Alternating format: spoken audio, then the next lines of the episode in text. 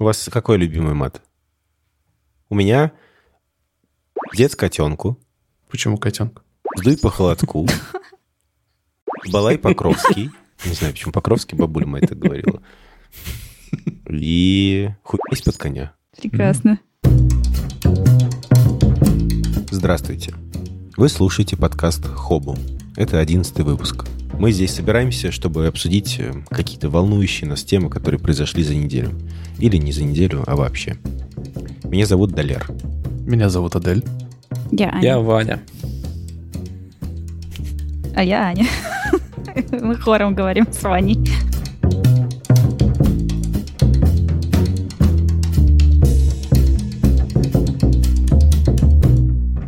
Неделя была удивительной, потому что и так жизнь местами не сахар.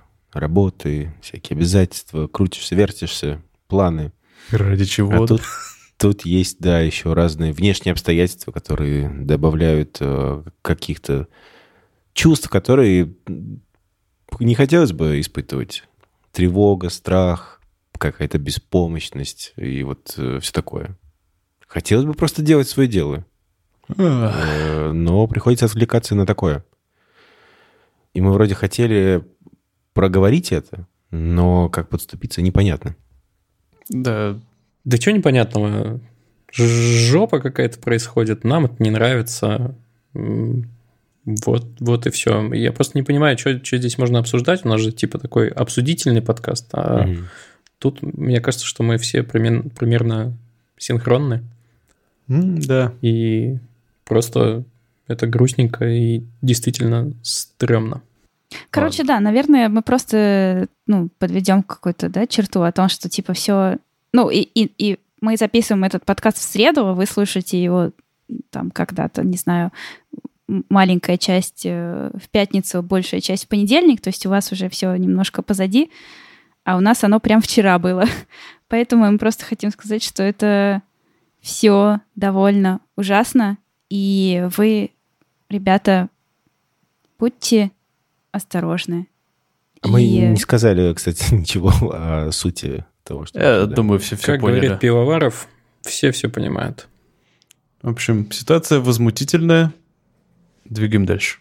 Я хотел только, можно пару слов буквально сказать э, про то, что вот в такие жуткие моменты, ну, в общем, происходит очень много насилия, и в такие моменты лично мне почему-то хочется с утроенной силой быть еще добрее к себе, к окружающим, и делать какие-то добрые дела, поддерживать друг друга, помогать, и мне кажется, что в этом может быть какое-то решение и успокоение, и есть э, разные организации, которые как раз э, работают, ну, их работа заключается в том, чтобы помогать людям вот э, в трудных ситуациях, в которых как раз вот многие сейчас оказались. Это там, например, медиазона, которая пишет э, обо всем этом, апология протеста, которые адвокатов помогает найти, и, собственно, ОВД-инфо, который в круглосуточном режиме консультирует и помогает тоже задержанным. Вот. И в описании подкаста будут ссылки на все эти сервисы. И вот, Аня, ты сегодня репостила в Фейсбуке очень классный пост, в котором там э, твоя, видимо, подруга собрала кучу, кучу тоже ссылок. Посмотрите, если вдруг э, будет желание, возможность, то можете поддержать. Кто принес первую новость? Давайте, признавайтесь. Первую новость принес я. Она звучит примерно так, что Nike и Boeing платят э, научным фантастам для того, чтобы они предсказали их будущее. И суть в том, что есть э, целые компании, э, здесь речь идет про Америку, которые э, занимаются так называемым научно-фантастическим прототипированием. И они для этих компаний, для Nike, для Boeing, для Ford, для Intel разрабатывают концепции будущего. И в общем, они, они помогают э, задать направление, в котором эти компании могли бы развиваться. То есть э, у Intel, например, был свой штатный фантаст, который помогал им моделировать будущее. В общем, чтобы р- развивать э, процессоры, им нужно было понимать, как компьютерами будут люди пользоваться там в ближайшие 10 лет. И вот э, этим, например, помогал как раз э, заниматься штатный фантаст. В этом вот такая статья, в которой э, как раз вот разбираются вот эти вот компании, которые занимаются научно-фантастическим прототипированием, и на примере компании там показывается, как они это делают. Да, здесь конкретно статья, собственно, начинается с того, что описывается при, на примере фильма «Особое мнение», э, как, оказывается, Филипп Дик сильно и точно предугадал э, интерфейсы, которые будут использоваться в будущем, вроде как передвижение экранов, э, там голограммы и вот это вот все. И благодаря этому множество компаний, множество, вернее, изобретателей запатентовало сразу ряд интерфейсов, которые уже используются в целом сейчас, ну, там, в том числе и управление мозговыми волнами, там, или, не в смысле управление каких-то э, объектов при помощи мозговыми волнами, там, в частности, компьютерами и так далее. И все это пошло оттуда, и люди начали э, замечать, что, да, в самом деле не, не только Дик примечателен в этом, но еще и многие другие фантасты, типа э, Шекли, Азимов, э, Станислав Лем, как ни странно. Э, они все в целом так или иначе угадывали технологии, которые нас ждут, к которым мы уже, вернее, пришли и пользуемся по сей день. А, знаешь, в тот век, когда информация является главным оружием или гла- вообще главным инструментом. Возможность придумывать какую-то информацию, на которую можно, скажем так, основывать свои какие-то решения, оказывается тоже довольно ценной. И любопытно, что возникает такой симбиоз такого строгого аналитического научного подхода и полета мысли. Вот, Хотя... тоже по факту, я прости, договорю, хотя по факту, конечно же, все ученые это в первую очередь мечтатели. Да. После такого даже говорить ничего не хочется, после такой фразы. Я, я хотела сказать, что э, я знаю сайтец такой, который выглядит просто как будто бы он сделан в, не знаю, в нулевых. Ну, то есть он, наверное, действительно сделан в нулевых. Но он примечательный тем, что там перечислены, ну, почти все, как они говорят, э, всякие новшества, которые были изначально ну, в каком-то, в какой-то фантастической книге описаны. И там как бы книга и, ну, там ссылка на то, как это в жизни выглядит. Я его приложу, он забавный. Там сейчас таких... Э, Блин, очень типа, прикольно. Под 4000, по-моему, разных гаджетов и всего остального. А про фантастов, которые в компаниях работают, это прям очень интересно, потому что это действительно, с одной стороны, ну, все-таки вот есть много чего, что фантасты там предсказали, и даже то, как они повлияли на то, что какие-то новые технологии появились, но при этом есть огромное количество всего, что ну, воплотить не получилось в жизнь. И тут, конечно, действительно, мне кажется, что в компаниях больше нужно как будто бы что-то на пересечении с э, аналитикой, ну, то есть чтобы это было не просто полет фантазии, а на чем-то, чтобы он был основан. Ну, я думаю, что так они и подходят. Там в статье приводится книга, то есть есть целый метод, который, по которому можно проводить такое вот научно-фантастическое прототипирование. Там, э, вот. А расскажи про него. А я не успел его изучить. То есть я записал книгу, я думаю, что я прочитаю ее. Science Fiction Prototyping. Designing the Future with Science Fiction. Звучит так. И в статье люди, ну, те ребята, которые компании эти держат э, по прототипированию, они тоже рассказывают, что у них там... В общем, э, они подходят к этому делу достаточно так основательно, научно. Угу. Но при этом, конечно же, они ну, обращают внимание, что это не то, что обязательно сбудется. У меня есть вот какой вопросик. Э, обычно фантасты предсказывают ну, какое-то достаточно далекое будущее. И мне кажется, для компаний, вот для этих их целей, это не очень подходит. Им бы понять, что будет, ну, типа, лет через 10-20, а не через 100. А вот. Ты про закон Мура не забывай. То, что тебе кажется, может быть доступно ну, только через 10 лет, люди, знающие, могут сделать и через год. Просто, может быть, они еще не знают, что это, они могут уже сейчас это сделать. И, может быть, это еще нужно для какого-то вектора, ну, то есть, чтобы вообще направление задать, а и в этом направлении уже двигаться. дальше. Да, те же R&D отделы, они же в целом занимаются вообще всем. Они на этапе прототипирования придумывают, скорее всего, совершенно больные вообще вещи. И, и уже как раз по факту, получился ли прототип или нет, уже принимается решение, есть ли смысл это дальше разрабатывать или нет. Так что это Хм. же круто. У меня есть э, Нет, вопросик. круто, спору нет. Вопросик есть э, про это немножко и немножко в сторону. Э, есть у вас какая-нибудь э, штуковина из э, там научной фантастики или просто из фантастики, которые еще не воплотили, но которые вам бы очень хотелось увидеть в жизни? Телепортация. Варп-двигатели. Кто? Хотя- Паровые двигатели? Это немножко в другую Паровые двигатели, да, Аня, привет из 19 века. Я записываю подкаст Ну, оттуда. может быть, ты по стимпанку, наверное.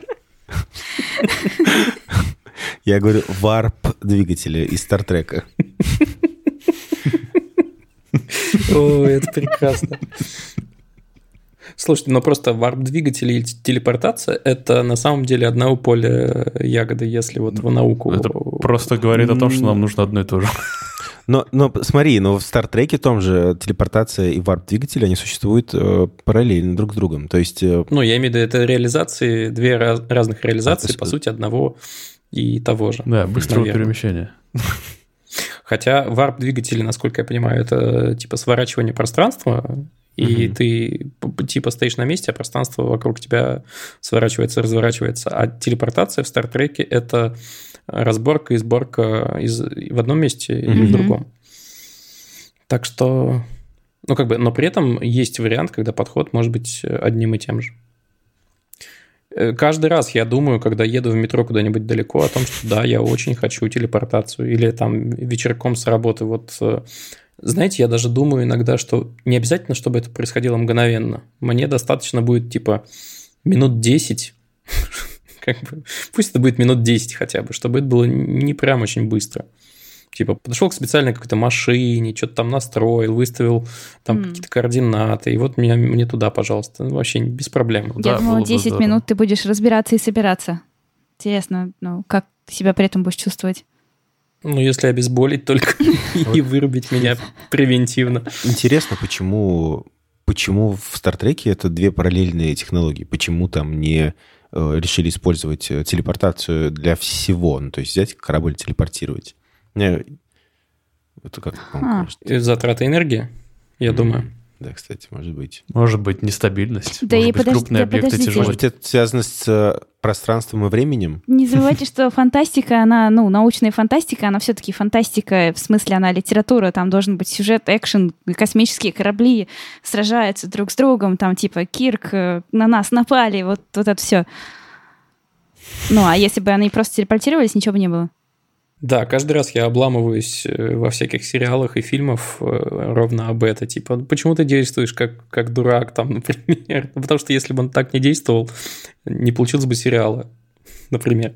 Можно поделюсь? Э, Не знаю, насколько нужна эта мысль, но про вар-двигатели. То есть вы понимаете, что если мы научимся быстро перемещаться куда-то да, между звездами, то мы, по сути, перемещаемся во времени. Для людей, куда мы переместимся, там может быть, э, например, какое-то, ну, со- совершенно другое время, миллион лет назад, например. И получается, что мы будем существовать в разных временных э, отрезках. Так, дружище, это очень скользкая дорожка. Я до сих пор помню наши словесные баталии с женой после просмотра «Интерстеллар», так что э, концепция времени относительно там гравитации или еще чего бы то ни было, это прям скользкая дорожка. Тем не менее, кстати говоря, какое еще слово вводное использовать? Ну, В общем, на сайте НАСА есть э, статья про варп-двигатели, в котором они говорят, что несмотря на то, что может казаться теория абсурдной, многие э, научные, научные идеи, фантастические идеи спустя годы и на- спустя годы научных исследований, они могли быть реализованы. Так что... ну, Но при может быть. этом я, кстати, нашла статью, в которой НАСА открещивается от э, слухов о том, что они работают над э, варп-двигателями. А может, это и есть. Это вот Is Warp Drive Real? Это она? Нет, Март 10 2015 года. нет, нет, что-то другое. Ну, от 15 года, Мгм. видимо, потому что тогда был инфоповод, но другая статья. Мгм. У меня есть на самом деле один вопрос, который я хотел бы задать. Вам, я, ну, наверное, мало сейчас свежей фантастики читаю, но вам не кажется, что э, современная фантастика как-то менее смело или не то что с меньшим размахом, наверное, фантазирует о будущем? А, Например, кто? Я в последнее время из фантастики только в кино смотрю. Да, ну, кстати, фантастика переместилась в тоже визуальное, и всякие там сериалы, да тоже там «Черное зеркало», например. Ну, Вполне себе, мне Ну, кажется, вот- актуально интересно. Сейчас э, практически все фантастические э, фильмы, допустим, давайте обсудим именно фильмы, они больше, наверное, направлены на то, что э, главный фантастический сюжет это встреча из иноземной цивилизации какой-то. Почему-то пропали фильмы про покорение других галактик. э, Я тебе расскажу, фильмы- почему. Потому что у нас постколониальное времечко наступило. Ну, в смысле, колониализм закончился, и мы уже... Это уже не в тренде, Адель. Ну, в смысле, серьезно, это уже не круто. Ну, то есть про- проблемы человечества сейчас другие просто. Мгм. И, соответственно, это отражается в массовой культуре. А я вот заметил как раз, что много, ну, много фантастики сейчас про социальное. Район Да. номер 9, Ну да. Элизиум. Потому что это ровно те проблемы, которые есть у человечества. да. Кстати, интересно, знаете, вот мы говорим фантастика, да, фантастика про то, что какие-то, подразумеваем, научные открытия или технические открытия или еще что-то. И, а при этом, вот мы сейчас как обсудили, да, в любой фантастике, насколько, да, и фэнтези тоже, везде, в любом каком-то жанровом, э, в жанровой вещи в основе все равно лежит вот этот какой-то социальный конфликт или вопрос, который волнует, ну, в реальности, в обычной наш, наших людей, знакомых, нас самих. И вот интересно, э, там если бы фанта- фантасты подумали в сторону того, чтобы придумать именно новый социальный конфликт. Ну, то есть, если бы это, это было не, науч- не научное изобретение новое, а типа, что может волновать человечество в будущем. Хотя, мне кажется, они и Ну, думали в эту сторону, на самом деле. Не знаю, ответ ли на твой вопрос. Тот же Star Trek, например, они- э, он же предлагает, еще в 50-х годах, он предлагает другое устройство общества, когда у тебя есть одна федерация, ну, все космополитично, разные расы, разные там, и, ну, в общем, разные расы, разные гендеры, цветы, цветы Хотя у кож. разных цивилизаций один единственный бог-император человечества, Мне, да? мне кажется, это как раз тот вопрос, когда, который и ходил, в общем-то, у людей в головах. Ну, в смысле, 50-е, 60-е годы. они не, не... Ну, ну да, не знаю. Ну, мне кажется, они тогда как раз задумывались о глобализации, и вот это все. А сейчас, мне кажется, это не актуально будет. Я что-то не уверен, что э, люди нашего времени будут желать единого правителя над всеми. Ну, там, Слушайте, там последняя, коллегиально. последнюю интересную фантастику, которую я читал, прям фантастику-фантастику, это такой чувак по имени Рамес Наам. Э, У него есть три книжки про, ну, такие антиутопические немножечко, но там ракурс выбран вот какой. Модификации тела, что довольно актуально. Эм, Искусственный интеллект и ну и компьютеризация, миниатюризация, ну, короче, всех эм, технологий и стык всего этого с биотехнологиями. Короче, все, что сейчас прям вот на хайпе и Да, развивается. звучит как киберпанк. Ну да, это откуда-то из Да-да-да, это э, такой, а, выросло. И прям понравилось. Э, Вот в, в стиле таком близко, короче, к науке и к реальности. О, слушайте, При том, что это фантастика. Мне, мне вот это очень нравится. э, вы, кстати, знаете, что киберпанк... Почему киберпанк называется? Потому что в самом первом произведении, которое задало вообще жанр киберпанк, там был, ну, типа панк с ирокезом, вот это все. И он был, соответственно, Мгм. в кибер там, ну, эм, С контексте. Да, поэтому это стал киберпанк. Просто что там был панк. Минутка. Прикольно. Ну, я думал, что Слушай, это ну мы- связано со всеми вот этими с терминами из разряда. Или получается, что всякие вот эти стимпанк, дизельпанк это уже производные от этого. Как будто бы да. Да. Мгм. Ну, там, то есть, все равно, то есть, там же герой против чего-то, да, типа против там, ну, общества Да. или против там, А, чев- ну, в основном против общества. А это как бы там панка. это технология против природы, Мгм. например. Ну, противостояние, я так понимаю. И, видимо, при- э, вот этот панк как раз олицетворяет противостояние, так? Мгм. Ну, понятно. Слушайте, мы остановились на этом самом, на телепортации. Разве это все, чего мы хотим? Чего мы хотим? Телепортацию. Когда мы это хотим? Прямо сейчас. А, э, Неограниченно быстрый интернет хочу. А мне кажется, что интернет ужмется до размеров вот э, мысли твоей. Ты такой... хм, Ну вот да, я всё, у хочу, чтобы пропали лишние э, интерфейсы. То есть я хочу подумать и уже знать ответ. сайт. Вот как-то так. Мгм. Так и будет, скорее всего. Да, это было бы неплохо. Госуслуги.ру. Ты думаешь о них, ты сразу открывается возможность штраф. да? Да нет, тут видишь, тебе даже не нужно открывать возможность оплатить штраф, тебе нужно сразу оплатить, Оплатить, штраф. да. Все. То есть, типа, ты подумал оплатить штраф, и уже все, и он оплачен. Рассчитаться со всеми долгами. Надо, то есть, представляете, как осторожно нужно будет думать. О, да. Да. Сейчас вот э, мы как бы э, смогли реализовать первую часть. Тебе иногда даже не нужно совершать нарушение, чтобы получить штраф, у тебя он уже может возникнуть. Вот. Бывают такие ситуации. Так что мы на полпути к успеху. Рос- Россия будущего уже сейчас. Россия, да, на на передовой прогресс. Э, Что еще? Ну, я бы хотел э, репликатор для еды. Для еды, для вещей.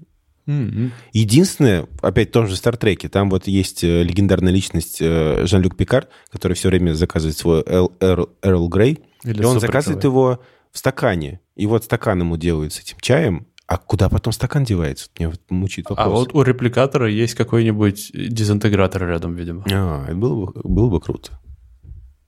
Слушайте, Мгм. ну я бы что-нибудь, знаете, это немножко не из фантастики, это же в сторону, опять же, какого-то решения социальных проблем, но какую-нибудь там супер переработку всего на свете, чтобы, чтобы все быстро перерабатывалось и делалось. Как в, этом, как в «Назад в будущее», помните, у него был Из такой реактор, в который можно было скинуть все, что угодно, а он энергию из этого извлекает. Точно. Ух. Ну и жить бы еще подольше, то есть решить всякие проблемки со старением клеток. А, фан- фантастика в каком-то смысле самозабывающееся пророчество. То есть э, одно поколение людей пишет, придумывает фантастику, другое на, этом, э, на этой фантастике растет, э, впитывает ее, и потом ее спустя годы реализует. Ну, так было, например, там, не знаю, с ракетами теми же самыми. Вот. э, планшеты, которые были в Стартреке, например. э, Раз уж пошли философские вопросы, вот ты, Ваня, упомянул, а, я не- на самом деле задумывался об этом.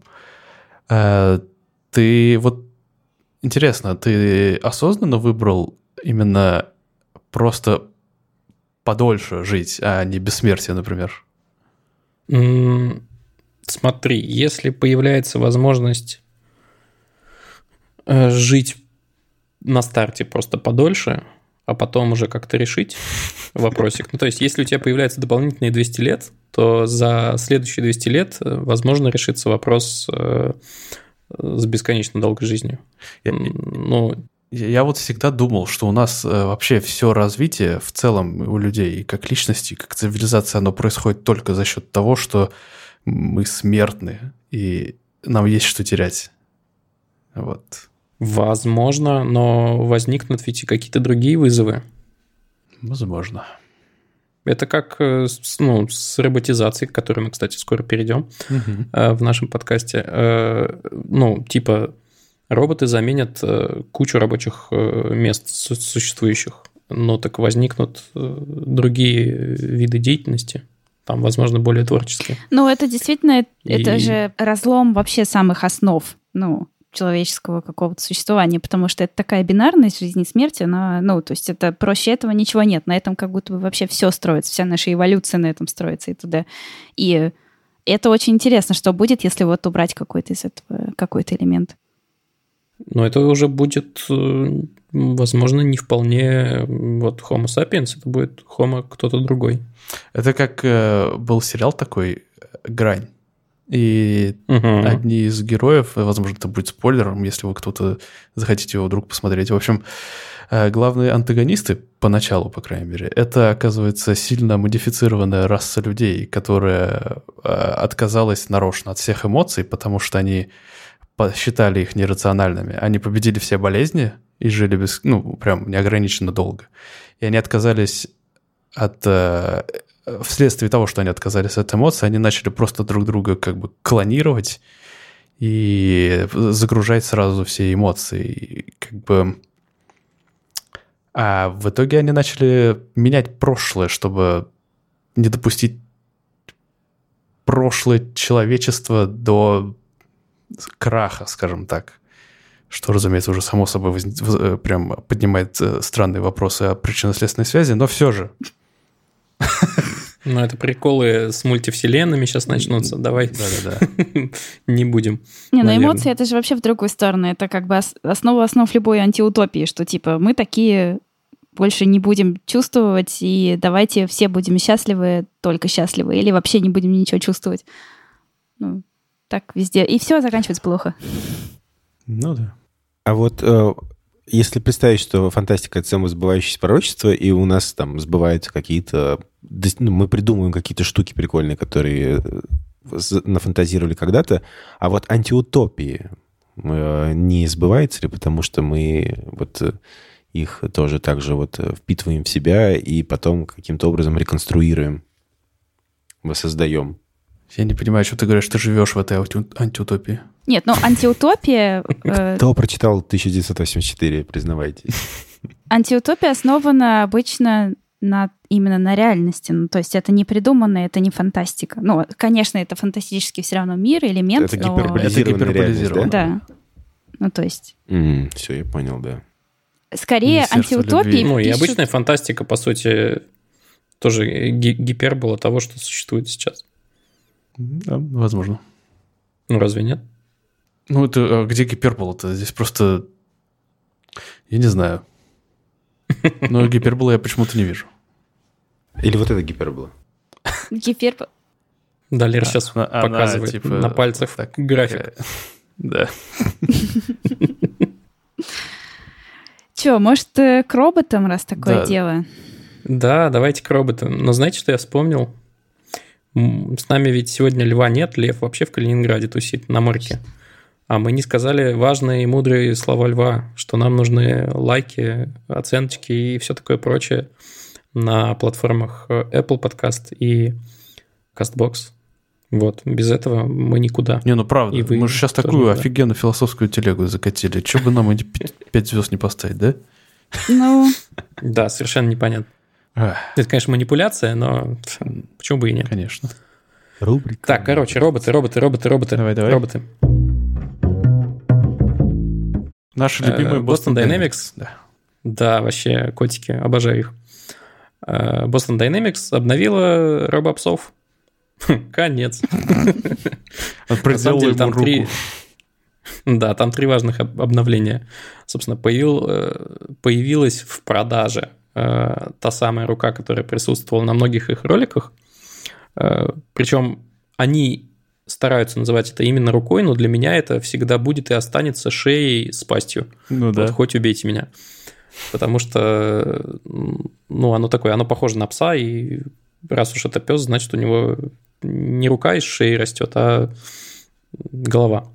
Вот. Кроме того, появились э, док-станции, на которые роботы смогут автономно приходить, если они видят, что уже скоро разрядятся, и дозаряжаться, чтобы продолжить выполнение задания э, потом.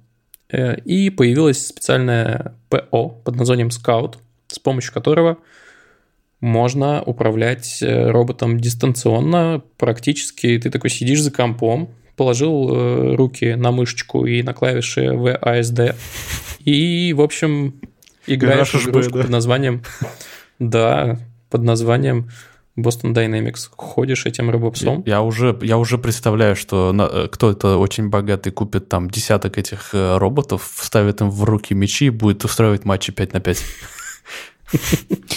Блин, это, кстати, было бы очень Я прикольно. бы посмотрел. блин, наверняка будет это. Ну, не- не- может быть, без мечей, но там битвы роботов точно должны быть. бензопилы. Не, ну да. прикиньте, на самом деле, да, вот у нас уже есть 5G с минимальными задержками. То есть все будут примерно, ну, типа, в одном времени с, с одними лагами. У тебя есть робот, и ты им такой гуляешь. Просто прикольно, что они допилили вот его поведение не до того, что его нужно, ну, прямо вот до мельчайших подробностей ему нужно описывать его действия. Ты можешь э, высокоуровневые э, как бы команды ему подавать. Просто типа иди вперед, и он сам как-нибудь там не споткнется, сам пройдет по лестнице и все такое. Типа скажешь присесть, он присядет и пролезет ну, не знаю, под каким-нибудь препятствием. И это прям мне что-то голову сорвало На, на самом деле это еще... Вот я как до «Черного зеркала» и той серии в «Черном зеркале», в которой есть роботы, очень похожие на этих ребят, мне как-то было все прикольно и очень весело. А сейчас я все время еще вспоминаю эту серию, и все время еще немножко становится страшно, потому что серия реально была стрёмная, мне кажется, одна из самых вообще страшных в сезоне. Да, да, да. Слушайте, они, они же достаточно сильные еще. Они могут с помощью этой своей руки, ну, мало того, что какой-нибудь вентиль повернуть, они могут взять какую-то вещь, поднять тебя. э, весом тебя, например. до 11 Ладно, кило. Ну, не тебя, Не, конечно. не. Нет, меня не смогут. Понадобится где-то с э, Десяток. девяток или де- десяток, да, Нет, этих но они ребят. могут еще просто схватить тебя за ногу и потащить, например. Ну, не по- потащить просто. Э, Тогда понадобится 4 таких пса. Потому что тащить, тащить они могут по 25 кило. И то по ковру. А если это будет какой-нибудь Нет, если, какая-нибудь резина, то вообще пиши Ого, пропало. если по кафелю, то останусь. поменьше, наверное. Ну, то есть по кафелю и детей, значит, они могут нормально утащить спокойно. Прекрасно. Вот это антиутопия, вот это я понимаю. Это к вопросу воспитания детей. Помните нашего великого классика, типа, как их надо воспитывать? Да ногами их. Свертуки. Роботом еще можно теперь. Нет, ну а что, робот няня будет. Знаете, есть типа сейчас эти, как они называются? Няни какие-то такие специальные. Короче, хочу себе такую штуку. Только стоит она 70 тысяч долларов. И, я и напоминаю. рука, наверное, еще отдельно.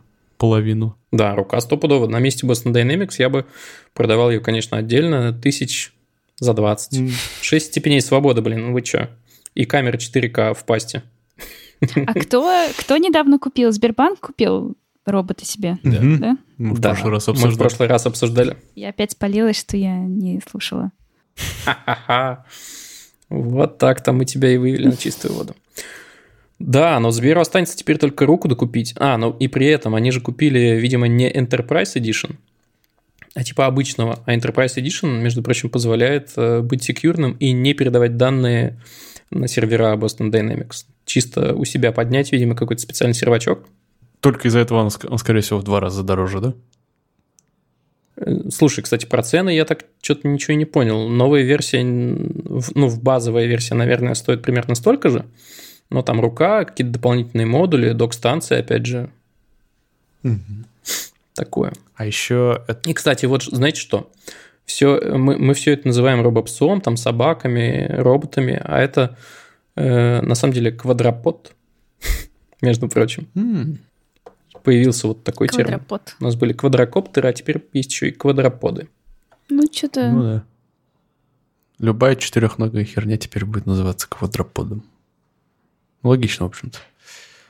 Еще тут э, вскользь упоминается, что не Boston Dynamics едиными, оказывается, у швейцарцев есть тоже свой квадропод, и называется он Any Animal. Но он водонепроницаемый. Ух. Что можно ожидать от швейцарцев? На самом деле у них часы водонепроницаемые, теперь и роботы тоже. Но, кстати, да, это какой-то как будто бы звучит как упущение, либо как э, очень хитро продуманная вещь, то, что у Boston Dynamics они не вот защищенные, ну, то есть не до конца. Там есть какая-то IP, сколько-то там, но это не погружение в воду. В какой-то момент, там через годик, они выкатывают новое а, обновление и говорят, Ребзя, покупайте новых роботов. Enterprise Ну или новый корпус Pro. хотя бы. Наверное, Типа чи- того, чехлы да. какие-нибудь сделают, пока они не выпустят там водонепроницаемые. Кит на Можно, Алиэкспрессе, можно в точно. пакетик засунуть просто, как пульт.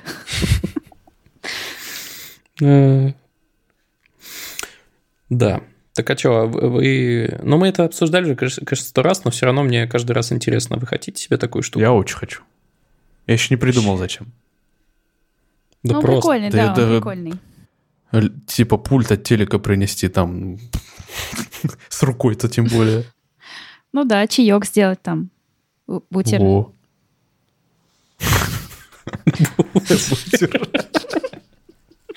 Это наиболее нецелевое использование но он может... Не э, знаю, кто получит звание кожаный мешок.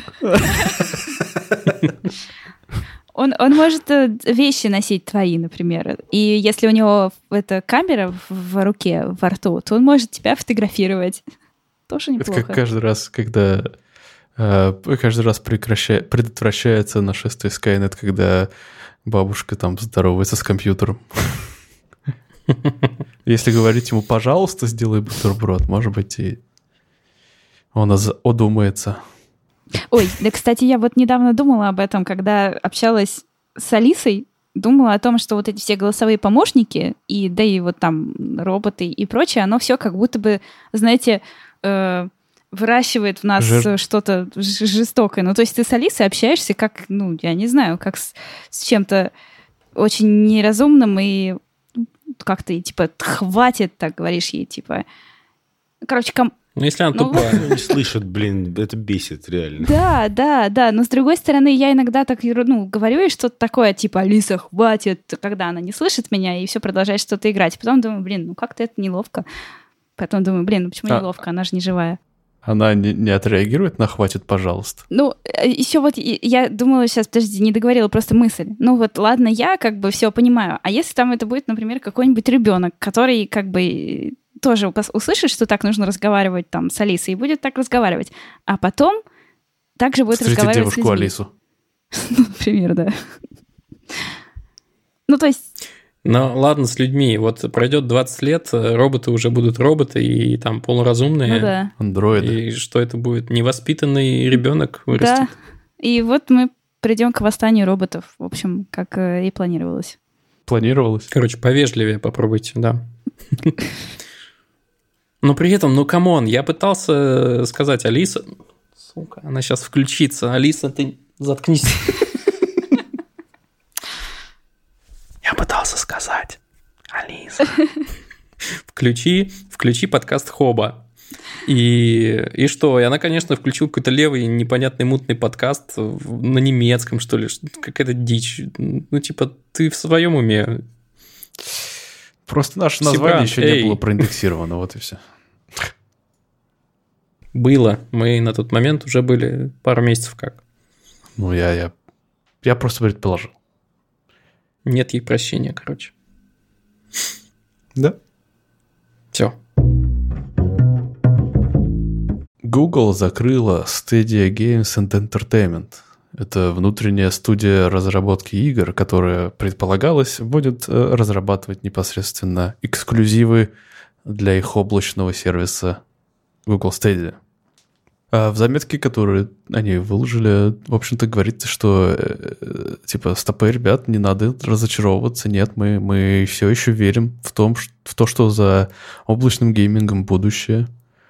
Просто разрабатывать игры очень сложно и дорого. Ну, это, это я сам уже додумал между строк. Так что мы будем, они будут ко- кооперироваться на, с другими студиями разработки, чтобы предоставлять им все под, скажем так, удобные инструменты для этого, но сами, сами они займутся только сервисом. И я просто хотел это обсудить из- с точ- той точки зрения, что как бы вроде бы никто еще не отказывается от э, облачного гейминга, но все упирается в скорость развития сетей 5G, и что-то она как будто бы стопорится. Последние, наверное, полгода никаких подвижек вроде бы А бы почему и- именно 5G? Ну, в смысле, обычно, мне кажется, ты играешь дома. Разве нет? Или речь о том, что ты можешь играть откуда угодно с помощью таких Ну, в сервисов? первую очередь, да, наверное, главный selling point то, что ты можешь в любом месте продолжить игру с того же места, где ты закончил. Видишь, какое когнитивное искажение? Для меня э, главный selling point в том, что мне не нужен мощный комп, мне не нужен там, я не должен быть ни ПК-боярином, ни- даже консоль мне не нужна, ничего не нужно, у меня вот есть Mac, я могу на нем запустить Мгм. при желании все. Вот в этом. А, И в этом смысле, ну, у меня есть довольно жирный канал VNet, и мне хватает. Ну вот дома он А- у тебя есть, а ты взял такой свой ноутбук и отнес в кафешку и там поиграл. Или съ- поехал Или, куда-нибудь. или на даче На сел даче, поиграть. да. Вот. Дома-то понятно. Ну ладно, хорошо, принято. 5G не хватает. А слушай, а, а эта студия что-нибудь выпустила внятное? Я вообще? так понимаю, ничего крупного. Ну, то есть какие-то, наверное, казуалочки для своей маленькой Ну так поэтому и не платформы. взлетает, мне кажется. Вот если бы они выпустили какой-нибудь бестселлер, то все бы сразу заговорили про стадию. Вот, мне кажется, там игр вот не хватает так, такого плана, именно чтобы Google выпустил игру. Я, честно говоря, ну, э, наверное, рано записывать стадию еще вот в, на кладбище продуктов Google, но э, я вообще откровенно не понимаю, а зачем тогда... Ну, то есть здесь два вопроса. Зачем они собирали такую крупную команду и такую прям... А там крупные имена звучали в членах этой студии. А второй, наверное, вопрос, а не кажется ли, что этот вывод скоропостижный, потому что, ну, игры разрабатываются долгие годы. Типа, может быть, даже и десятилетия, некоторые особо уникальные случаи. И стадия когда запустилась? В прошлом году, что ли? В начале прошлого года, наверное. И, ну да. Ну, даже если они начали работу заранее, то срок в два года, наверное, это слишком небольшой срок. Зачем сразу закрывать? Такое ощущение, как будто просто у них не, не получилось понять, чего они от этой студии хотят. Ну вот да, мне так. тоже кажется, что тут в стратегической какой-то цели дело. Кажется, что они просто не поняли, что дальше делать. Угу. Собрали всяких продюсеров типа Джейд Реймонд, которые известны в узких кругах, и, и, и что типа с этими светилами делать? ну да. А вы сами-то вот этот облачный гейминг пробовали? Я пробовал, который GeForce Now от NVIDIA. Ну, не, не, не, не... А, еще я, у меня есть подписка. Ощущения не те? А, вот, да, у меня еще есть подписка Xbox Ultimate, и у них тоже есть облачный стриминг. И, угу. ну, во-первых, с телефона это прям невозможно. Да, ну, то есть даже если ты подключишь к телефону геймпад, вроде бы как бы управление точно такое же остается, но просто невозможно играть, потому что маленький экран. А, ну, соответственно, больших экранов типа планшета там у меня нету, например. Эм, а второе — это то, что ну вот у меня гигабитный интернет. Это, ну, типа 5G даже не способен такое обеспечить, но у меня все равно как-то странно зернится изображение или какие-то задержки в, в, в задержки ввода какие-то происходят. Короче, либо технология самого стриминга и там кодеков еще не доработана, либо еще что. Но, короче, пока это невозможно использовать практически. И дело не в 5G, я просто хочу сказать. Во многих других вещах. Но нет, понятно, в целом как-то все это как будто бы не взлетает и буксует даже не только у них, а вообще у всех. Повторяется история с э, виртуальной реальностью. Вроде она два года назад была на хайпе просто у всех. А сейчас что-то максимум только в Enterprise. ну да. Но я думаю, что если говорить про тот хайп с виртуальной реальностью, это все-таки еще не конец. А что касается облачного гейминга, ну, блин, они пытаются его как-то оживить. Все, все со всех сторон уже довольно долго, и что-то все никак-никак не взлетает. Хрен его знает. Ну да. А может, это вообще лобби производителей видеокарт, прикиньте. Больная тема. Я все еще хочу купить новую видеокарту, а я все еще нигде нет. И не скоро будет. следующей новости, может, перейдем? Она тоже коротенькая. Mm. И тоже придется я. Давайте. Просто хотел за наших соотечественников порадоваться, потому что компания Playrix, которую основали два брата из Вологды, она заняла третье место в, топ, в топе издателей игр в мире. То есть, казалось бы. То есть, они самые крутые... Ладно, на третьем месте среди самых крутых издателей. А по факту а, они фокусируются только на мобильных играх, что очень большое достижение. А что у них самое-самое? И что? Э, самые популярные их игры — это Gardenscape, если я не правильно помню. О, меня реклама постоянно догоняет. Странная игра. Да-да-да. Что? Что ты так осуждающе качаешь голову? Это странная игра, странная реклама. Не, на самом деле, можно с, вообще, с, конечно, безусловно, со скептицизмом ко всему этому относиться, но, блин, Она такие деньги генерирует, Да, да, да, что весь скептицизм улетучивается просто. да. И это показывает нам, что мобильные игры – это ого-го какой рынок, который, возможно, еще и не до конца развит. Мне кажется, там еще рост на многие годы вперед. А, да. А знаете, кто был на первом и втором месте? Ну-ка. Blizzard Blizzard? на первом. А, Нет. Не, как раз Blizzard обошла же PlayRX. Даже не на втором? Даже не на, даже не на Blizzard. третьем. Blizzard на четвертом, на пятом, наверное. Да. Мгм. На Ну, первом, тогда наверное, у какой-нибудь меня, у меня нет... Epic э, Games. Типа, да. Это, а, ну, косвенно, может быть. Но на самом деле на первом месте Tencent, а на втором месте NetEase. И здесь э, Tencent понятно почему. Кто, кто эти... Кто эти Tencent Tencent ребята? это те, кто владеет Epic Games. И вообще половина индустрии, Подо- наверное. Подожди, Tencent владеет Epic Games, но у Tencent же еще и PUBG, получается. Она владеет двумя самыми популярными э, королевскими... Она половина игровой индустрии владеет вообще. Я просто... Вот я и узнал, как Офигеть. произносится пупк. Да. Серьезно? И PUBG, и э, Fortnite, получается, она владеет. Э, ну, если не буду врать, но, по-моему, Epic Games, она все-таки как-то косвенно владеет. Типа, финансирует их и какой-то, может быть, Ну, частью компании. до- доля Да-да-да, там... да. да. А это Ну, вообще, китайцы, да, да? то есть, получается... Да, и NetEase тоже.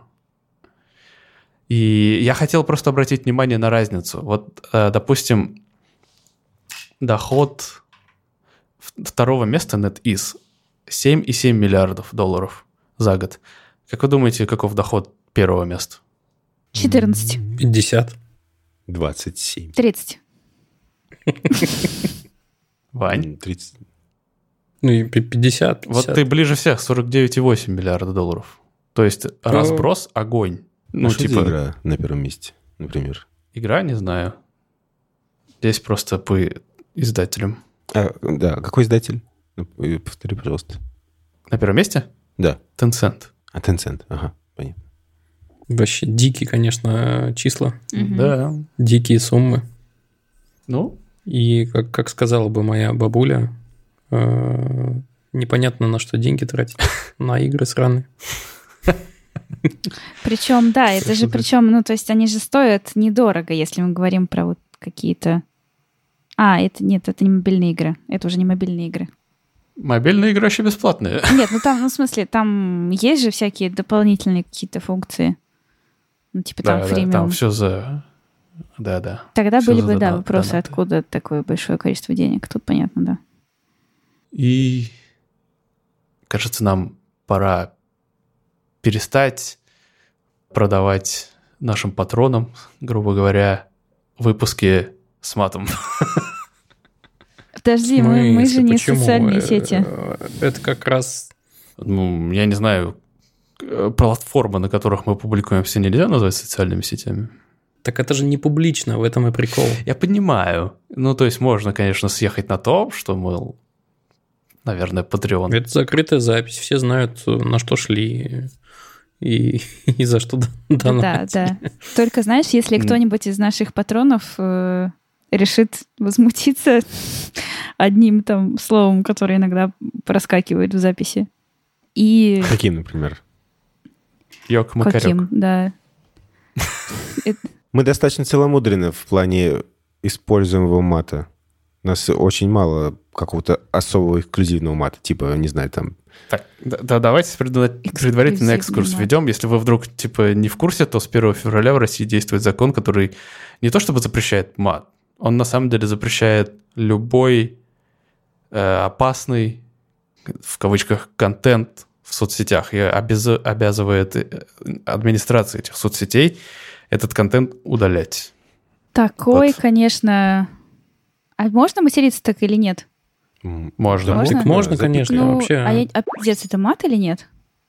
Конечно, А, Да. ну вот, И в полный рост. классический. да. Считаю тогда, что это он. У вас какой любимый мат? Есть любимый матное слово матерное? Ну, ты же понимаешь, что э, это вс- всегда производные. К сожалению, к сожалению, да, производные. Вот у меня Дец котенку, Почему котенок? Дуй по холодку, Балай Покровский. Не знаю, почему Покровский, бабуля моя так говорила. И хуй из-под коня. Прекрасно. Батя А у мой хуй. меня- Еще есть такое. Это да, да, да. Э, Ёб стыд мне вот прям очень нравится. Это хорошо, да. Хм. Мне- у меня нет любимого, но просто иногда бывает, что в какие-то моменты прям приятно что-то такое сказать. Может, это может быть что-то совершенно обычное, типа просто там, типа, да я не знаю, да все что угодно, но просто вот в нужный момент, оно прям как будто бы спортом позанимаешься, вот такое ощущение. Это да. А, кстати, Есть такое. вы как говорите? Еб или ёб? А это зависит. А, ну да. Если говно, то еб... А если... Я с, с хипстерами то связываю пиздец, обычно. наверное. Хипстеры тоже ебаные. Что? Что?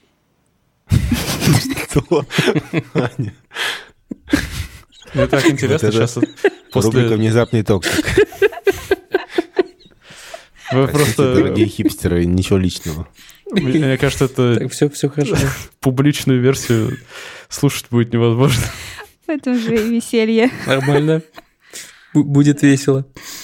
Эм, Мне еще нравится очень мимасик, на котором такой очень радостный человек в кепке э, улыбается и подписано «Добра тебе, Дина». Это как э, что твой прикол из прошлого выпуска, мол, порхай как балочка, жаль, что ты пьешь, да?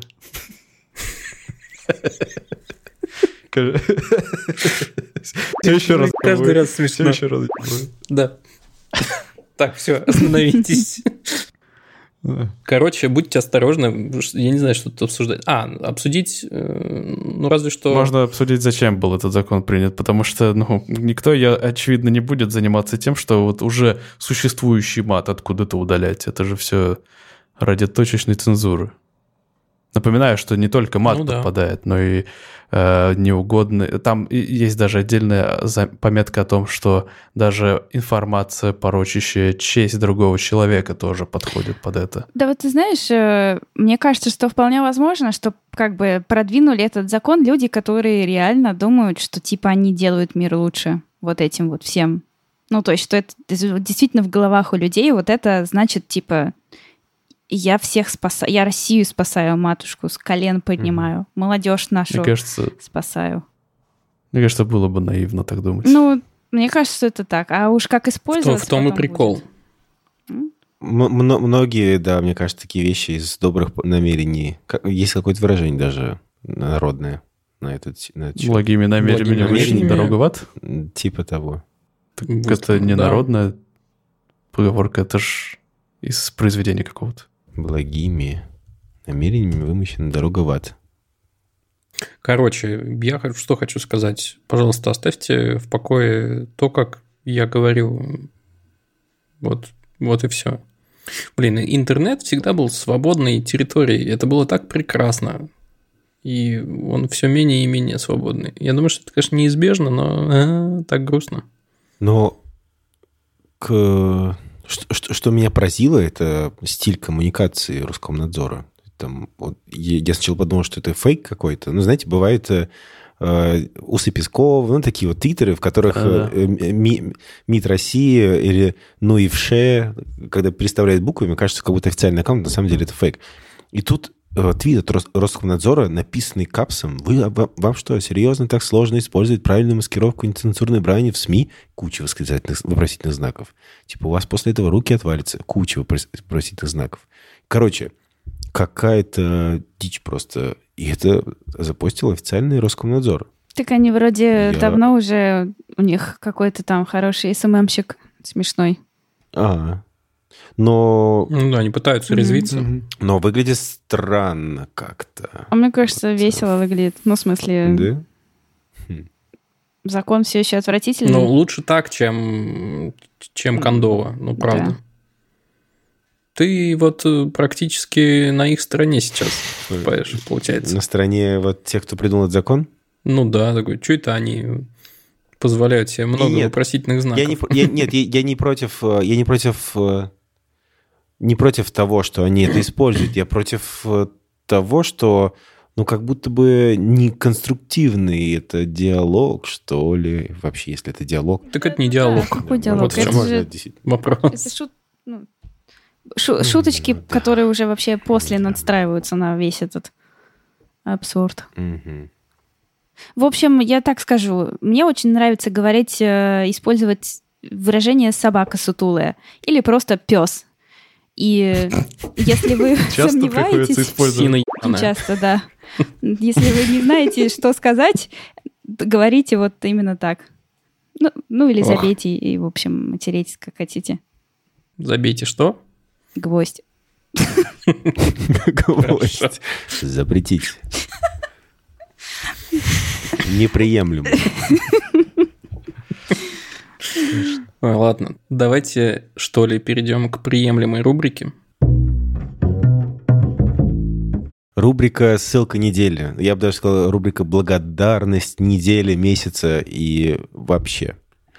Наш прекрасный слушатель Денис Малин помог нам сделать такую замечательную штуку. Э, Телеграм-бот, который берет и автоматически постит в наш телеграм-канал, в телеграм-канал нашего подкаста свежий выпуск.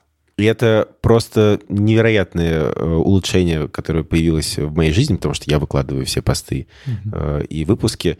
И в месяц я вот посчитал, э, этот телеграм-бот сэкономит мне, ну, наверное, час. Потому что, э, чтобы запостить выпуск свежий в Телеграм, что нужно сделать? А мы это делаем не сразу. Мы сначала делаем отложенный выпуск.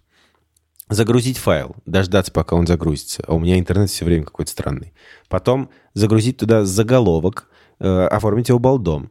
И сделать отложенную публикацию вот именно записи. Потом загрузить... А если тебе еще не лень, тебе нужно ссылки, э, ну, точнее, слова обернуть в ссылки, а не просто ссылками а, оставить. Потому что это некрасиво. А это вот да, это, это, это следующий разговор про то, что у Телеграма есть ограничения, ты, а у нас э, есть ограничения в количестве символов, а у нас обычно, ну, такие прям э, основательные описания к выпуску, мы ссылки прикладываем, и что упомянули, и так далее, и так далее. И оно не вмещается. Поэтому приходится возиться с тем, чтобы как-то вот в одном посте одно разместить, потом следом еще один пост запостить. И это нужно еще все там отбить, чтобы красиво выглядело, ссылки оформить. И это так утомительно. И вот Денис сделал такую штуку, что э, он обращается к RSS, э, в наш, э, к нашему RSS, э, к нашему хостингу, берет оттуда файл, берет оттуда описание, аккуратно все это оформляет, э, делает, э, ставит э, в обложку э, файла картинку специальным форматом, чтобы было удобно считывать это, все тоже э, добавляет название файла и выкладывает отдельно файл с заголовком выпуска, следом выкладывает э, описание выпуска и делает так, чтобы это был э, реплай на этот выпуск, чтобы пользователи, например, айфонов и андроидов мобильных, они могли пользоваться тайм-кодами. Короче, это просто замечательная помощь. Спасибо, Денис. Э, советую посмотреть на репозитории этого проекта, потому что Денис, возможно, сделает его когда-нибудь универсальным, не привязанным к конкретному подкасту. Еще у Дениса есть э, классный телеграм-бот, который помогает очень быстро шарить музыку свою любимую из Spotify. Эта ссылка тоже будет. Ну и у нас, получи- получается, с Денисом был такой микропроект. И, в общем, мои горячие рекомендации, если вдруг вы захотите Дениса, например, позвать на работу. Большое спасибо, Денис. Да. Все в описании будет вся- все подробности. Читайте. Ой, какие у нас слушатели, просто красавцы вообще. Мгм. Талантище. Рубрика «Ответы на вопросы слушателей». У нас есть э, специальная Google форма, в которую можно отправить нам какой-нибудь вопрос, любой. Э, Можно адресовать его кому-то конкретному, можно всем сразу. И мы на него ответим, если он нам понравится. И э, давайте посмотрим, что у нас тут есть. Первый вопрос от человека, который подписался Ше. Э, вопрос. Вы все вроде творческих профессий, а нравится ли вам работать руками? Всем сразу. Возможно, кстати, Ше как раз работает руками, раз такой вопрос. О, интересно, чем? И что я хочу сказать, Чем? это очень круто. Если удается найти такую работу, которая достойно оплачивается, и при этом ты ловишь кайф с того, что делаешь что-то руками, это прям большая удача, бинго и, и, и все такое. Э, очень люблю, на самом деле, что-то, не знаю, там немножко постолярить. Вот у меня там есть микропроект, который никак не взлетит, к которому я периодически обращаюсь. Я люблю э, что-то поотливать из бетона небольшое. Но, короче, это очень страшно в том смысле, что я не могу на, на это все свое внимание обратить, потому что, ну, доходы, очевидно, просядут. Ну, подожди, а ты вот. хочешь? Люблю, да, очень. Э, хочу ли я полностью переключиться ну, да. на, на работу руками? Не знаю. Вот это тоже большой вопрос. Но то, что мне очень нравится, это факт. Да и все равно не получится, кстати, полностью переключиться на работу руками, потому что тебе все равно нужно будет думать о том, как это ну, продвигать, продавать, концепции какие-то. Да, да, да, да, все так. Я тоже очень люблю что-нибудь поделать такое руками. Меня это прям очень успокаивает. И вот в моменты какой-то особой напряженности это прям хороший инструмент для меня. Я не знаю, да все что угодно на самом деле. Иногда бывает типа носки свяжу. Или там просто даже из пластилина мне иногда хорошо что-нибудь полепить. Там, если в поход идешь, то там вообще кайфец пойти дрова пособирать, костер разводить, вот это все. Ну, это приятно, это успокаивает, да. Но прям полностью, наверное, я бы так не хотела работать. Ну, я очень люблю думать. Ну, в смысле, звучит так, как будто когда ты работаешь руками, ты не думаешь. Ты, конечно, все равно думаешь. Но я имею в виду, что мне очень нравится ну, а да, вот это вот все мысленные вот эти вот вещи совершать. Звучит странно, мысленные вещи, но вы поняли. Двигать предметы. Силы мысли, да. Э, у меня профессия, э, не знаю, можно ли она... Ну, она определенно в своем роде тоже творческая. Такие тестирования, все такое. Но и руками приходится поработать. Я имею в виду, что, ну, можно же, наверное, считать написание кода ручной работой. Не, не, ну, чувак, согласен. Нет. А, Приколы приколами, но Прости, нет. А, ладно. А, да, а тогда давайте определим, что считать ручной работой. Ну, Только то, что ты ну, там... что ты создаешь физическое, что можно руками потрогать. Да. Да? Именно, про, именно про объект создания мы говорим, а не про процесс. Ну или, я не знаю, ну может быть Нет, процесс тоже, просто ты должен делать это прям руками, но при этом там стучать по клавишам не считается. То есть это немножко... Поняла, немножко Стучание по клавишам. Это немножко не та дихотомия, то есть это не то, что типа творческая профессия или работа руками, потому что скорее творческая и типа аналитическая, наверное, есть. Я бы сказала, что это просто, ну, то есть, типа, больше про какие-то мысленные конструкции или больше про то, что ты именно вот своими руками в физическом мире Блин, какой крутой вопрос. Да. Короче, у меня как-то я не Лев Толстой, на самом деле. Я все думаю о том, что я хотел бы чем-то заняться. И я все интересуюсь там работой с кожей, я вот говорил. Очень интересуюсь. Прям люблю, по крайней мере, наблюдать, как кто-нибудь это делает. И в один прекрасный момент я мечтаю о том, чтобы и самому этим заняться. Но я искал в округе какие-нибудь мастерские, где продавалась бы кожа, и я ничего не смог найти.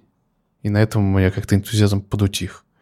Закажи с Алиэкспресса. С Алиэкспрессом в Швеции очень тяжело. На любую Закажи, херню, которую а, заказываешь из, из Польши. Китая, надо платить налоговые взносы какие-то или пошлины что очев... очень часто бывает дороже самого продукта, что не имеет смысла, в общем-то. Из России. Вот, из России тоже. Вот из Польши. Пошлины, пошлины. Да, ну, так далеко я не заглядывал еще. Из Евросоюза, возможно, да, сработает. Вот. И что-то в последнее время, а, не, да. в последнее время я задумываюсь о том, что я хочу спаять себе клавиатуру. И причем вообще дикой формы.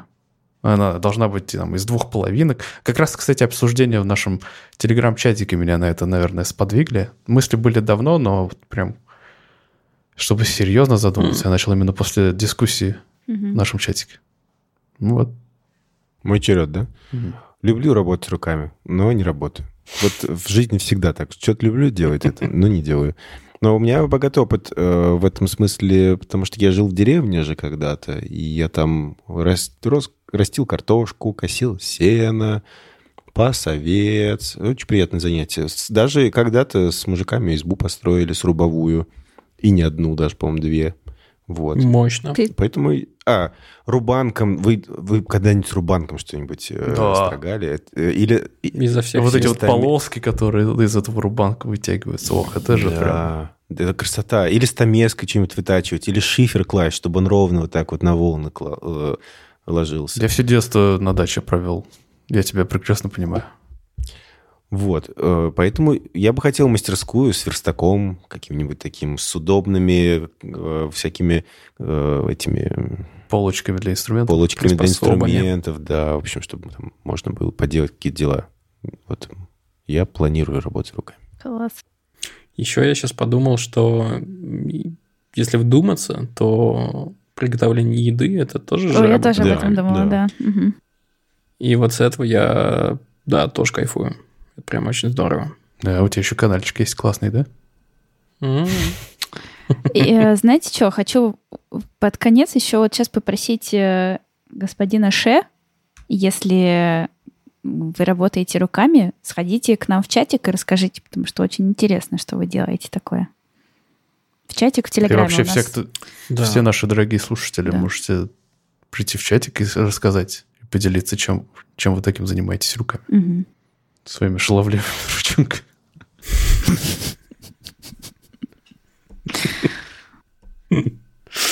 Ох, Следующий вопрос от э, Даниила из города на Неве. Что же это за город такой?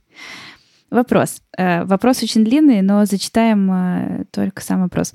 Чем реально в компаниях занимаются продукт-менеджеры? Где можно на них поучиться? Какие скиллы must-have? И куда можно пойти работать так, чтобы полезно и интересно? Мне кажется, нужно в первую очередь Хм. к Долеру адресовать, то что он у нас единственный тут был настоящим продукт-менеджером.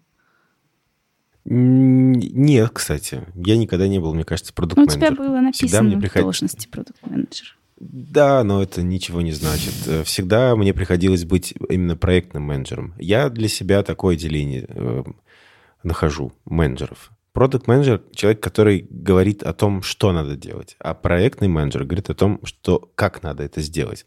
То есть э, э, проектный менеджер такого э, своего рода прораб, который помогает вещам случиться. Проектный менеджер говорит, какие вещи должны случиться. И чем занимаются продукт-менеджеры? Ну, они там, не знаю, строят всякие юнит-экономики, бизнес-модели, занимаются маркетингом в каком-то смысле тоже. Вот.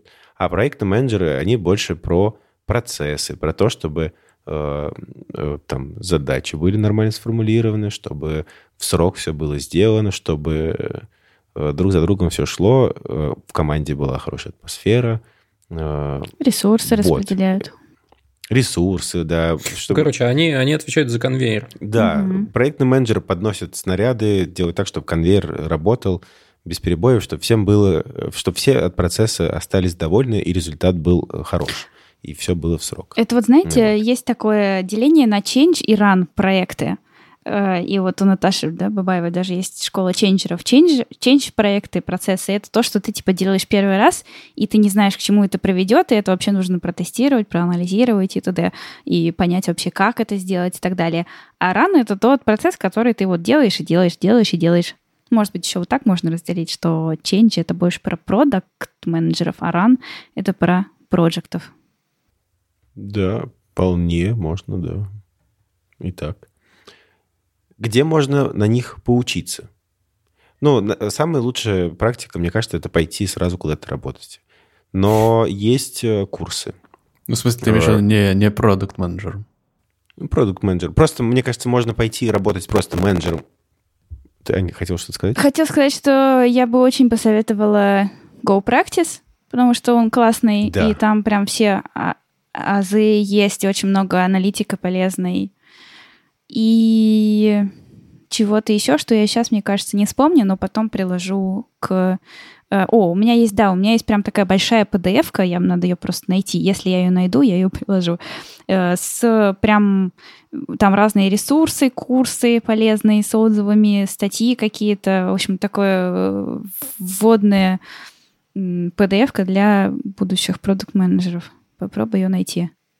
Но Go Practice точно классная тема, можно туда идти. Там, во-первых, очень э, полезные содержательные статьи есть, а во-вторых, там есть тренажер, на который вы можете пройти и прям э, на этом тренажере понять, э, чем занимается продукт-менеджер. Ну, за... Там реально какой-то кейс разбирается. За большие денежки. Нужно, нужно сделать э, мессенджер. Вот. И вы типа делаете мессенджер. Но вообще э, на практике очень эти ответы тоже... На, вообще на практике находятся ответы на этот вопрос. Вот, и просто можно пойти куда-нибудь менеджером, поработать полгода, например, и понять это деление. Э, ну, мне вот кажется, кажется, что просто как раз э, вот эта вот вся именно аналитическая основа, ее проще реально курсом пройти, а, ну, то есть, чем э, на практике осваивать и, параллель, ну, может быть, параллельно как-то на практике применять, потому что это какой-то такой прямо должен быть, должна быть какая-то обзорная точка входа в это дело.